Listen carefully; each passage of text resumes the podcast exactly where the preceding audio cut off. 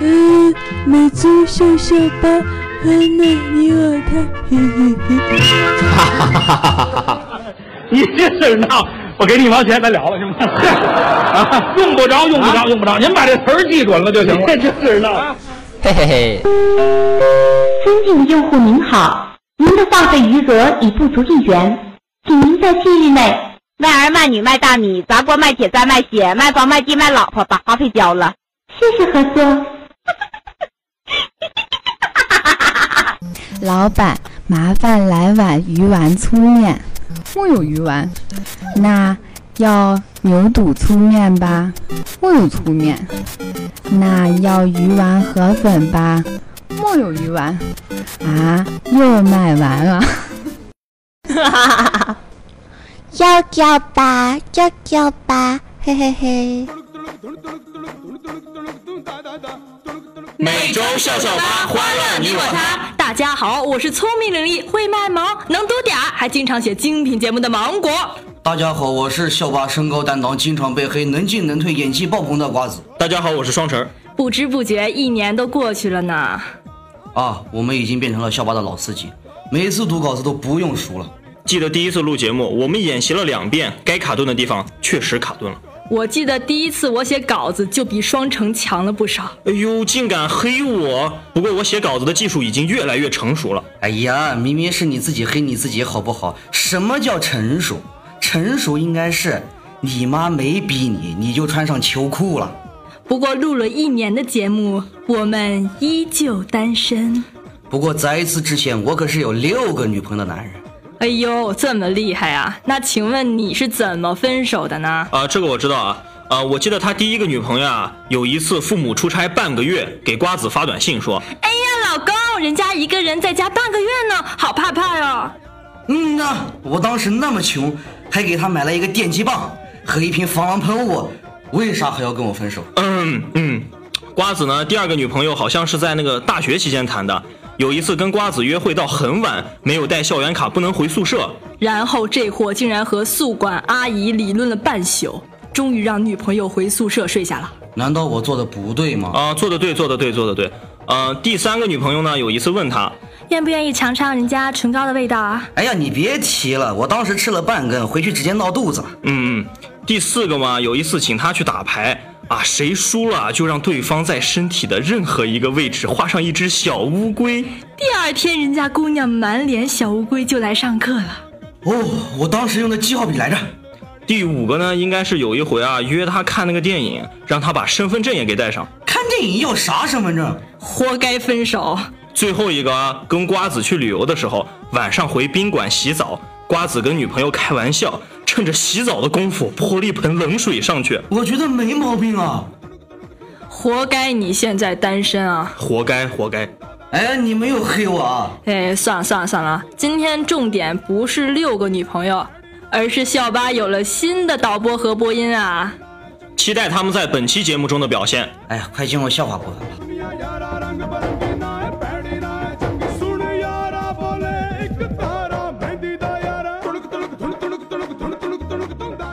一想到老了退休以后有这么多没来得及玩的游戏可以去玩，就兴奋的不得了。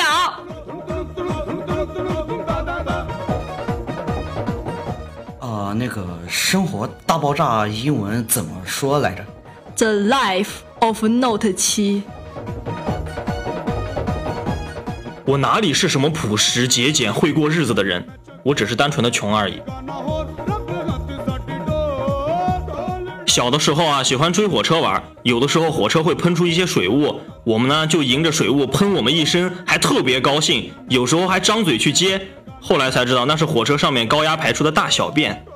每当想起这个本来挺美好的童年回忆，全给毁了。一天不工作，总觉得少了点什么，仔细一想，少了点烦恼。住院的时候输液，有个萝莉护士来换吊瓶儿，无奈身高有限，怎么努力都挂不上去。这时候来看望我的兄弟说：“来来来，我来帮你。”小护士满脸感激，谢谢还没有说出口，我兄弟就把小护士抱了起来。看了很多关于收拾出租屋、提升生活品质的帖子，发现最容易出效果的工具还是滤镜。网上一些女人都说玩累了就找个老实人嫁了，呵呵，我真是无语了。他们到底什么时候玩累？我等不及了。小驴不说话，你拿我当史努比哈？老公给老婆发了一个五百二十块钱的红包，并且附言说“我爱你”。稍后，老婆给老公发了一个五块二毛的红包，并留言“我爱你多一点”。开场，天晴了，雨停了，你又觉得我媳妇儿干过护士、幼师和银行职员，我也是。隔壁老王，你闭嘴！背后说三道四，以为自己挺神气，别再欺骗自己，你根本和我在一起，做我女朋友吧。啊，可是为什么呀？老子是个好东西，我希望你也能有一个。领导说。咱们都要努力工作啊，直到你银行卡的存款数字看起来像电话号码。经过这么多年的努力，我终于成功了。看着卡里的余额一百二十块钱，我忍不住哭了。一次哥几个聚会都喝多了，一个二货非说自己是奥特曼，另几个竟然趴在地上演怪兽。你追我赶，打打闹闹，风一样的跑远了。当我和饭店老板从大笑中缓过神，老板一把抓住我：“哎哎，兄弟，你等一会儿再变身啊，先把单买了。”天天拿牛奶洗浴，然后洗完了吧，见谁跟谁都说呀。渐渐的，我明白一个道理：越是长相平凡的女生，越和蔼可亲；而那些漂亮女生，她们不理我。渐渐的呢，我又明白了一个道理。往往是那些不起眼的小餐馆能够吃到真正的美味，而那些装修华丽、烹饪精致、服务周到的酒店，我吃不起。月球上就两个区，一个背阴区，一个朝阳区。哎呀，他家那个地方穷的。上学那会儿啊，有一次有领导来学校视察。于是我们校长就在校园里巡视，检查环境状况。走到操场的时候，感叹道：“要是这儿能多点绿化，那就更好了。”这话被我们化学老师听到了。于是第二天，操场上堆满了食盐。哎呀，挺长时间没见他。邻居气势汹汹地质问我有没有偷他晾衣绳上的衣服。吓得我差点尿了他一裤子。但能打折，我打完折多钱呢？今天在公交车上放了一个屁，结果四个人转过身来看我，那感觉就好像参加了《中国好声音》一样。先不乐意，什么这个那个理由开始对我设计坚强的。新买的三星 Note 七突然发热了，朋友们，请问该剪红线还是该剪蓝线？那个最近流行的那个软件，很多女生喜欢用的那个，能把自己那个自拍成母狗的那个，那软件叫啥来着？你是怎么识破这个恐怖分子的呢，局长？你看啊，他包里有一卷胶布，两台手机，一台 Note 七，一台小米。当他用小米手机运行游戏，再用胶布把 Note 7和小米绑到一起，会变成什么呢？难不成是定时炸弹？没错，小米过热之后，三星 Note 7就会发生爆炸。烧穿飞机的地板，从而酿成严重的飞行事故。总强调有智商，这回又被我智商了吧？朋友结婚的时候，他媳妇儿带来一个小瓶子，说以后的日子啊，每惹哭他一次，他就往瓶子里滴一滴水，等到哪天瓶子满了，心也一定死了，会毫不犹豫地离开他。三年过去了，前几天他偷偷给那个瓶子灌进两大勺水，被媳妇儿发现，打了一顿。古人认为啊，婚前性行为是不道德的，但是呢，他们在十四五岁时就把婚给结了。我月考分下来了，五十九，我给我爸之后肯定得训我。然后我说：“你只在乎我怎么丢的那四十一分，怎么不问问我那五十九分是怎么辛辛苦苦得来的？”我爸突然不说话了，于是拿棍子去了，打我的时候还说。哎呀，我本来还只想骂骂你的，你这一说，我没话说了，我只能打你了。地铁里有一个孩子一直哭着说要上厕所，声音震耳欲聋。车上人又多，他妈妈满脸难为情。旁边座位上一个小哥赶忙翻出来一双新买的袜子递给他，然后他妈说：“嗯，这个不大好吧，会漏啊。”想啥呢你？我是让你把他嘴堵上。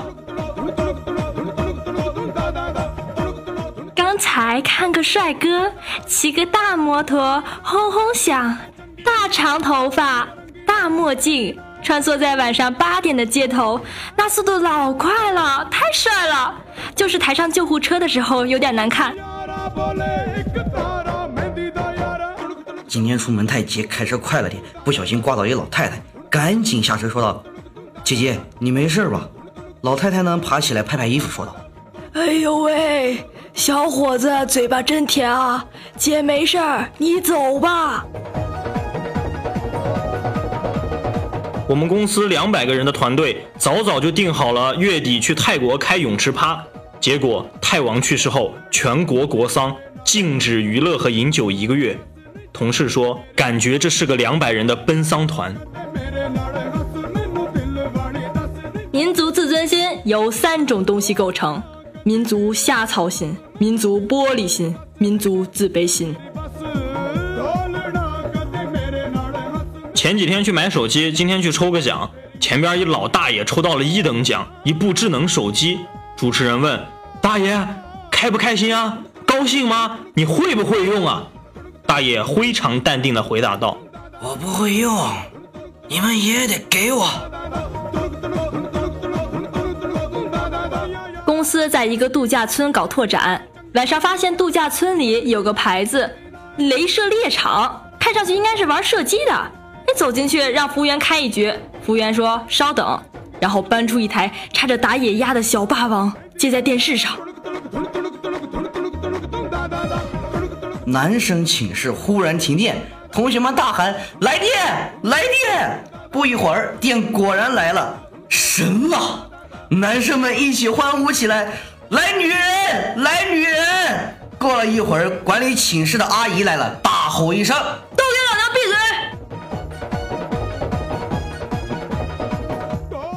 宋冬野和尹相杰在狱中创作的新歌《董小姐坐船头》。云南管吃叫干，管苹果叫屁股，所以就会从云南同事那里听到：“我的屁股刚洗的，你不来干一个吗？”昨天一位男同事跟老婆吵了一架，今天开早会，他负责给大家讲计划书。只见他精神焕发，西装笔挺地走到会议室的讲台前，当着全体同事的面，从电脑包里拿出了一个电磁炉。早上坐公交车，好不容易坐个位，上来一位老大娘，站到我旁边，理直气壮地让我让座。我看她精神挺好，就问她：“你会跳广场舞吗？”这个大娘顿时很高兴，说：“会呀，我可是领舞。”当时我头脑一热，说了一句：“你跳给我看，我就让座给你。”一车的人都在看着我。怎样看待三星停产 Note 七？可能生产线炸了吧？马云擦了擦家里面的灯，这时灯神出来了。灯神说：“一个愿望。”马云说：“你说吧。”在直播平台关注了一个叫“减肥日记”的，一年多了，很有毅力的一个美眉，从一百八十斤天天跳操，跳到了二百三十斤，一直在坚持。生活中有无数这样平凡的人，给我很多感动。今天我发现她还有另一个账号在直播吃酱肘子。楼下有个男的在唱歌，也不知道是告白啊，还是单纯的想唱歌啊，声音还挺大，唱了四十分钟了，终于在第四十五分钟时，他深情又高昂的唱道：“你还要我怎样？”他唱到这里的时候，我一个低楼层住户终于忍不住大喊一句：“我要你别唱了！”世界都安静了。一个大学生去公司实习，老板让他先从扫地开始。大学生说：“人家可是大学生哎。哦，对了，我差点忘了你是大学生。来来来，我教你怎么扫地。理发的时候，理发师废话实在是太多。刚又来了句：“小姐，您的头发挺黑的。”我面无表情地说：“晒的。”然后他就再也不搭话了啊。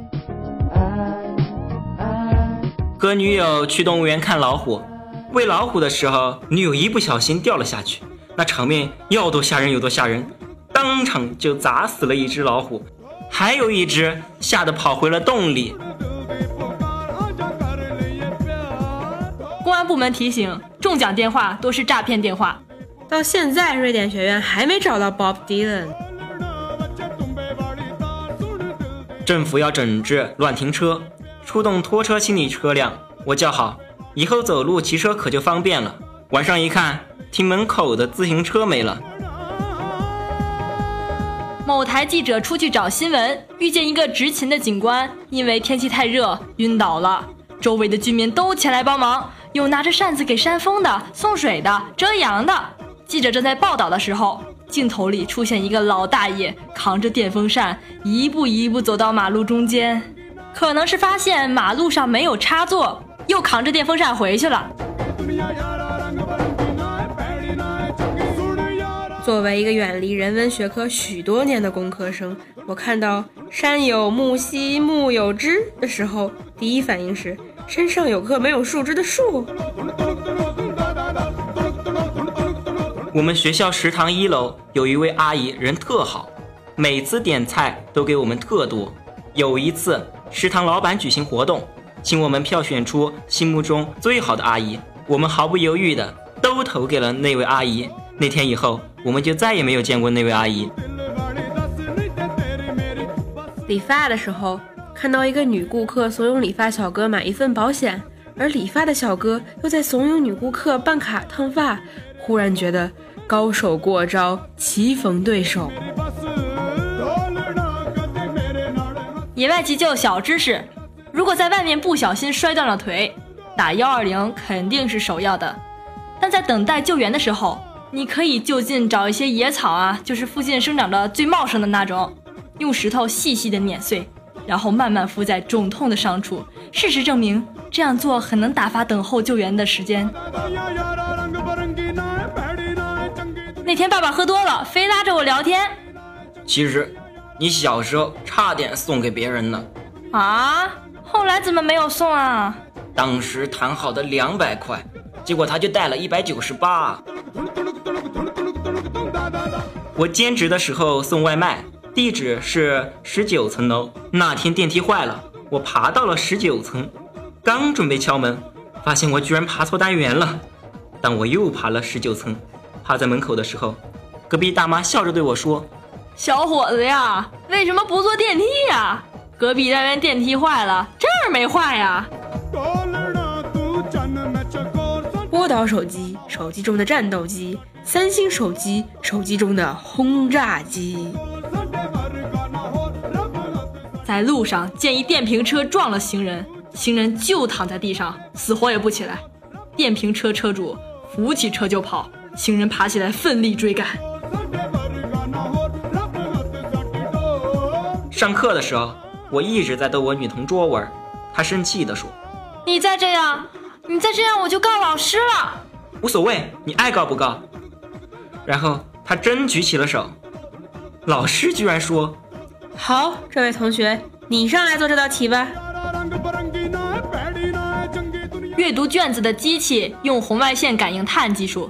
它识别你的选择题答案靠两点啊，一是铅笔碳的浓度，另一个是被涂黑区域面积的大小。